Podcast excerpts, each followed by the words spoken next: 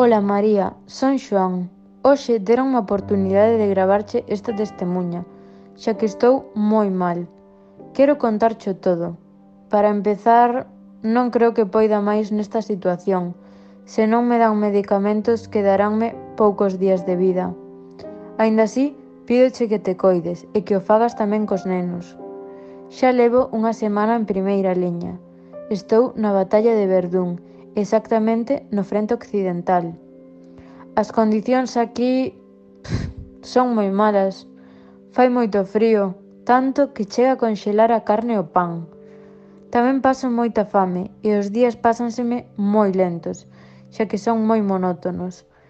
Temos dúas alertas ao día, unha pola mañá e outra pola noite. E sabes por que cheguei ata aquí? Decidiron facer buratos, tras o fracaso dos alemáns de intentar conquistar Francia, e para impedir que os inimigos non avancen de liña.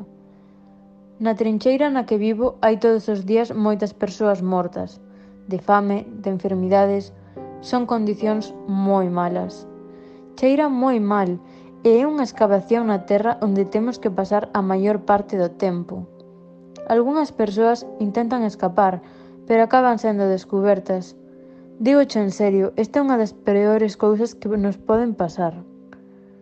E recordas cando falábamos de que unha guerra non era para tanto, que todo eran exageracións, que equivocados estábamos, quizáis agora valoremos máis o que tiñamos. Agora sei o que é unha guerra de verdade e todo o mal que se pasa. Tamén nos tratan fatal, como se fósemos os seus sirvintes, Os oficiais parecen os nosos inimigos en vez dos nosos líderes. Trátannos como máquinas e como se non tivésemos sentimentos. Ninguén pensa en nós, e os que lle levan a contraria son executados. Polo menos, fixen un par de amigos, aínda que hai que ter cuidado. Eles son bons rapaces, chámanse Brais e Xoan, pero a maioría non son amables polas situacións que estamos a vivir. Ao principio só usábamos baionetas, rifles pistolas e granadas, pero isto foi cambiando ao longo dos días, xa que agora están por usar máis outro tipo de armas como lanzallamas e gas velenoso. Estáse vendo que formamos parte dunha revolución nos armamentos, xa que os nosos vehículos agora son tanques. Espero que isto remate pronto e oxalá poder voltar para casa.